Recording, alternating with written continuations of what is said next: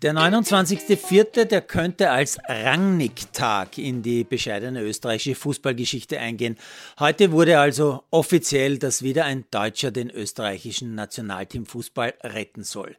Ehemalige österreichische Topkicker wie Herzog und vor allem Stöger hatten also gegen den eloquenten Herrn Ralf Rangnick keine Chance. Dass vor allem Rapid- und Austria-Fans das als eine Art Kniefall vor den Bullen aus Salzburg interpretieren, das kann man schon irgendwo nachvollziehen, denn Rangnick war ja lange für Salzburg und für Red Bull Fußball zuständig. Ich kann im Grunde nichts Schlechtes über Herrn Rangnick sagen. Er war bei mir, ich glaube, drei oder viermal Live-Gast in meiner damaligen Talkshow Sport und Talk aus dem Hangar 7 und ich habe ihn aus dieser Zeit als sehr angenehmen, sehr eloquenten, sehr spannenden Interviewpartner in Erinnerung. Ich weiß noch, dass ich mich auf die Interviews mit ihm ganz besonders intensiv vorbereitet habe, weil ich genau gewusst habe, der weiß wirklich alles über Fußball.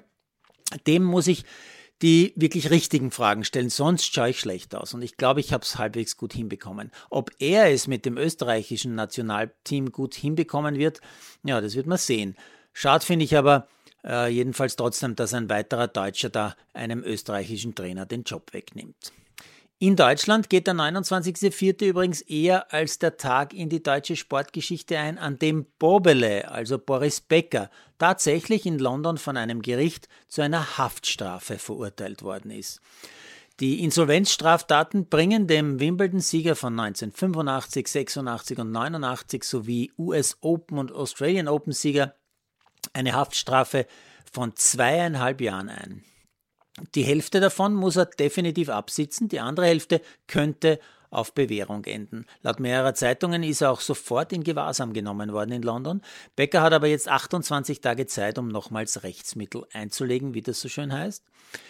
Mit einer bedingten Haftstrafe ist Snowboarder Benjamin Karl davon gekommen. Wegen fahrlässiger Tötung hat das Bezirksgericht Zell am See eine Haftstrafe von drei Monaten auf Bewährung ausgesprochen. Karl hat auf der Felbertauernstraße einen Unfall verursacht, einen Autounfall, bei dem er mit einem Sportwagen trotz Regens mit zu hoher, deutlich zu hoher Geschwindigkeit unterwegs war. Bei plötzlich eintretendem Hagel ist der Snowboard-Olympiasieger und vierfache Weltmeister dann auf die Gegenfahrbahn geraten und in das Auto eines Ehepaares gekracht. Der Lenker dieses Wagens ist damals verstorben. Jetzt ganz was anderes. US-Sport, weil ich mich seit Tagen ja wundere, das gestern auch gesagt habe, äh, wundere, dass Österreichs Medien mit einem Erstrunden-Draft des österreichischen Footballers Bernhard Reimann rechnen. Er ist in der ersten Runde nicht gedraftet worden. Schauen wir mal, was da noch kommt. In der NBA, in den Playoffs stehen mittlerweile folgende Conference-Paarungen fest. Celtics gegen Bucks, Heat gegen 76ers und Suns gegen Mavericks.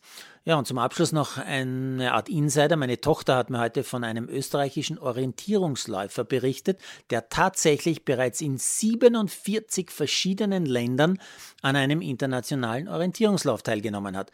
Das finde ich echt stark. Der Mann ist also sehr ambitionierter Hobbysportler oder vielleicht sogar ein bisschen mehr und so nebenbei im Top-Management einer Bank tätig. Und ich glaube, er ist auch begeisterter Sportkonsument, dürfte nämlich regelmäßig mein kleines Tagebuch konsumieren. Danke dafür.